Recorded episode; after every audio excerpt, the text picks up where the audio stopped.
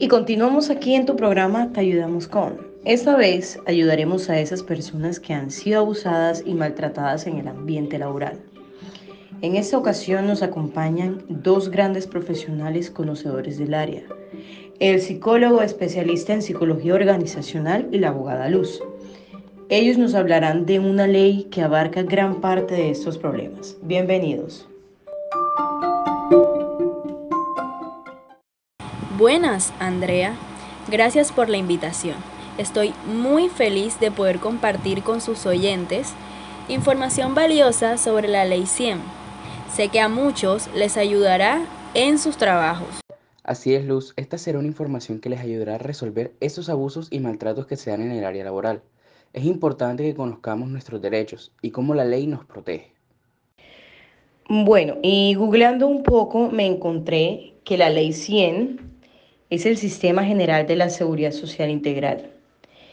Esta tiene por objeto garantizar los derechos irrenunciables de la persona y eh, de la comunidad, claro, para obtener esa calidad de vida que vaya acorde con la dignidad humana mediante la protección de las contingencias que la afecten. Así es, Andrea.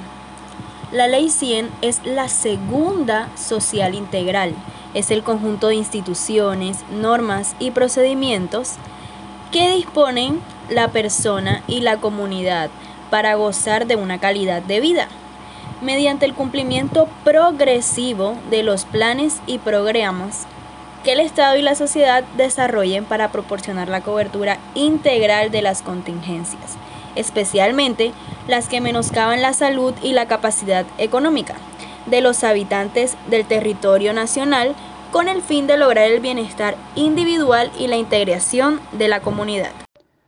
Tengamos en cuenta que esta ley también comprende las obligaciones del Estado, la sociedad, las instituciones y los recursos destinados a garantizar la cobertura de las prestaciones de carácter económico, de salud y de servicios complementarios.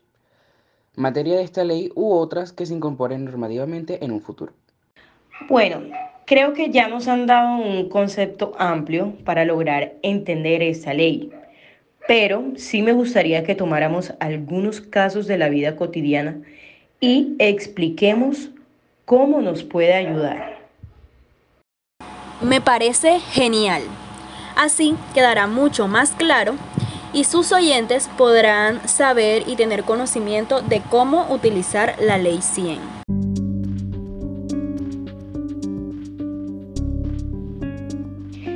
Desde que la Ley 100 de 1993 empezó a definir el concepto de seguridad y salud de los trabajadores en Colombia, muchas cosas han cambiado. Sabemos que antes de ella, solo algunos trabajadores eran protegidos a través de la Caja Nacional de Previsión o del Instituto Colombiano de los Seguros Sociales, que prestaban servicios de salud y pensiones a los trabajadores del país.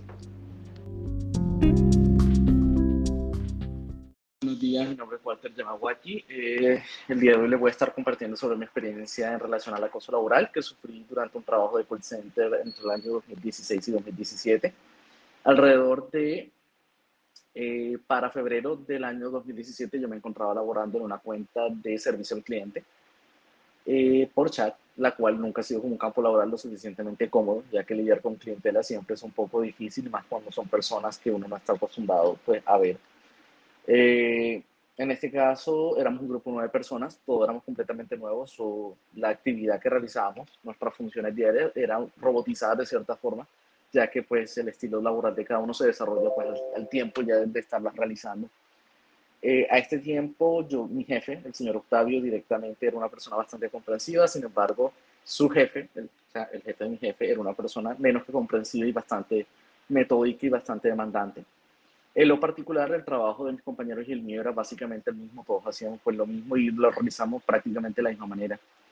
Sin embargo, eh, el jefe de mi jefe, en este caso el señor Roberto, tenía una fijación un poco peculiar con mi persona, ya que a los dos, tres meses de estar plenamente desarrollando funciones, eh, se tomaba considerablemente la molestia de sacarme a retroalimentación, las cuales siempre eran en su oficina aparte alejado de cualquier persona, donde yo siempre pensé que era más un problema personal que directamente con mi trabajo. No sé por qué nunca lo había conocido y o tratado Sin embargo, esto se extendió de tal manera que yo me comencé a sentir bastante hostigado y bastante preocupado.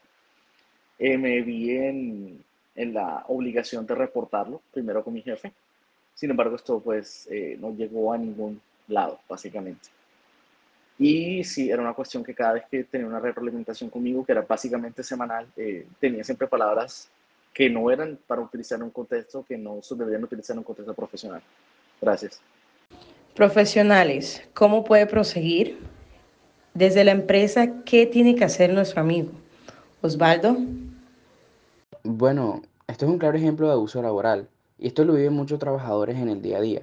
Lo importante es que, al igual que nuestro amigo, no se queden callados y hagan el reporte pertinente a su jefe inmediato. Si este no le da solución, se debe dirigir al Departamento de Talento Humano para hacer el reporte y se abra una investigación donde se verán reflejadas ambas partes y se le dará solución oportuna. Generalmente el agresor queda con un memorando en su hoja de vida si es muy grave. ¿Y desde lo legal cómo tendrá que proseguir? Bueno, en casos de abusos de autoridad frente a los trabajadores, se conformaron comités de convivencia. Aquí se estableció la ley de acoso laboral, así es su nombre, que les dio un mecanismo de defensa y la organización quedó obligada a velar por sus derechos y por el bienestar. Bueno, muchas gracias doctores por sus aportes, pero para cerrar el programa, me gustaría que nos compartieran otros beneficios que nos brinda la Ley 100 de 1993. Por supuesto, Andrea. ¿Cómo no? Mira, la Ley 100 marcó varios hitos. Entre estos, y quizás es el más importante, la separación del sistema en los tres subsistemas, que son salud, riesgos laborales y las pensiones, para que cada unidad de negocio tuviese plena autonomía en su gestión y mayor empoderamiento frente a sus afiliados. También se amplió la cobertura y se abrió la posibilidad de que las personas sin contrato laboral pero con vínculo a través de un contrato de prestación de servicio o ya sea de otro tipo, pudieran afiliarse en forma voluntaria al sistema. Incluso hoy los trabajadores independientes que son denominados a cuenta propia, entre comillas, que no tienen un contrato laboral pueden afiliarse y tener cubiertas las contingencias asociadas al trabajo. Osvaldo, ¿algo que aportar desde tu rol? Claro que sí. Mira que esta ley permitió desarrollar mecanismos de participación de los trabajadores frente a su salud. Inicialmente a través de los comités paritarios de salud ocupacional que luego evolucionaron, de modo que no solo adquirieron los derechos, sino que también adquirieron la responsabilidad de contribuir con la construcción de los sistemas de gestión en seguridad y salud en el trabajo, la mitigación del riesgo, el cuidado de su propio bienestar y de los demás miembros de la empresa. La capacitación, las campañas de prevención y promoción han jugado un papel relevante al permitir a los empleadores entender que la productividad de sus negocios está atada al bienestar de sus trabajadores. No importa la actividad económica que desarrollen e incluso hallar otras dinámicas como el teletrabajo que faciliten y mejoren el desempeño y la calidad de vida.